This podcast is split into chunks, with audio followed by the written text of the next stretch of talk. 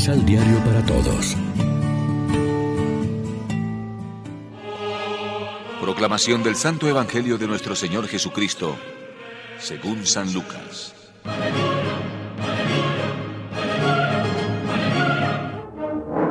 Estaban reunidas muchísimas personas que habían venido a verlo desde muchas ciudades.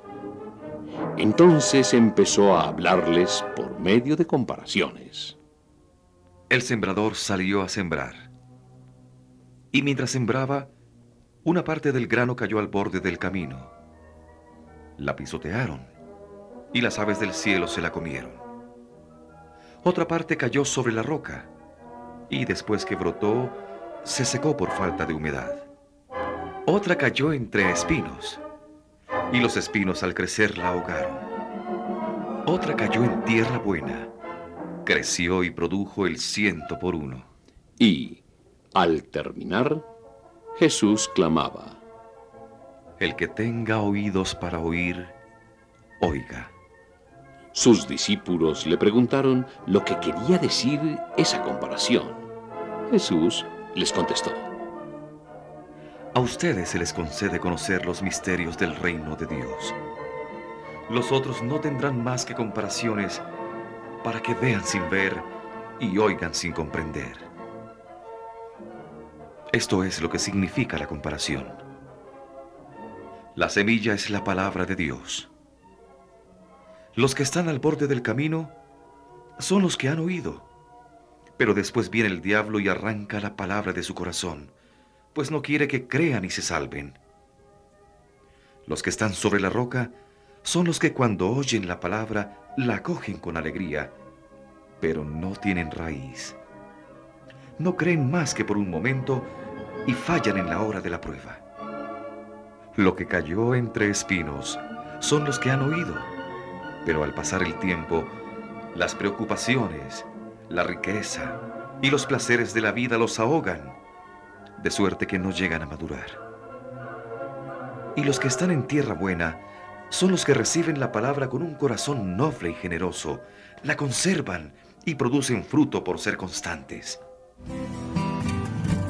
Lección Divina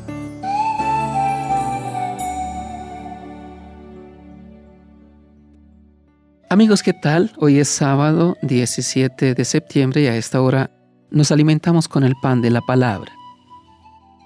Del conjunto de la parábola se deduce que Dios brinda al hombre gratuitamente la salvación que el reino aporta. Pero tal salvación no se logra de manera automática y fulminante, ni sin la colaboración del ser humano.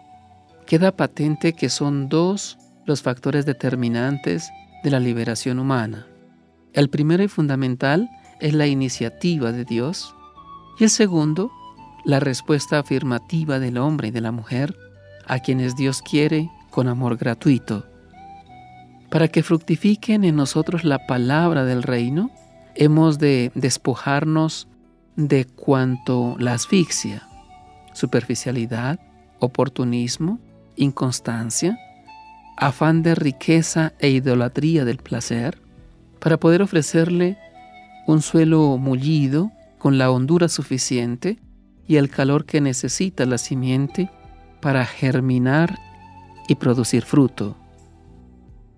La transformación del hombre y de la mujer en creyentes y discípulos de Cristo, en depositarios de la salvación de Dios, en seres renacidos con criterios y actitudes nuevas, se produce de manera lenta y progresiva como el crecimiento de la semilla del reino.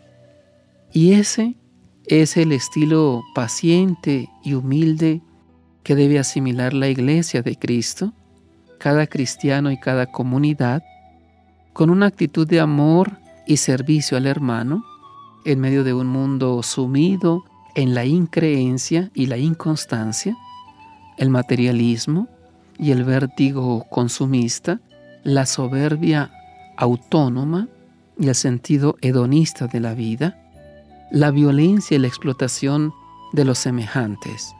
Todo eso constituye los condicionamientos negativos que ahogan la semilla del reino transmitida por la palabra de Cristo. Reflexionemos. ¿Qué clase de terreno somos para la gracia de Dios y la cementera del Evangelio.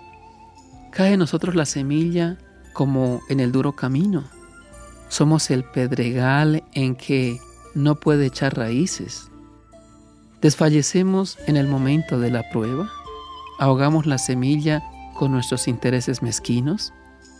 ¿Qué necesitamos para ser tierra fértil? Oremos juntos. Con la fuerza de tu Espíritu, libéranos, Señor, de nuestra mezquindad, superficialidad, inconstancia, fiebre consumista e idolatría del dinero y del placer. Así tu palabra dará en nosotros cosecha de eternidad. Amén. María, Reina de los Apóstoles, ruega por nosotros.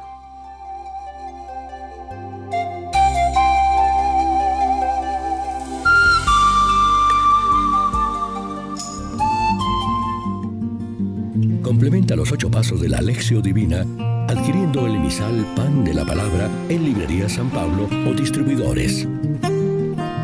Más información www.sanpablo.co Pan de la Palabra. Vive la reflexión.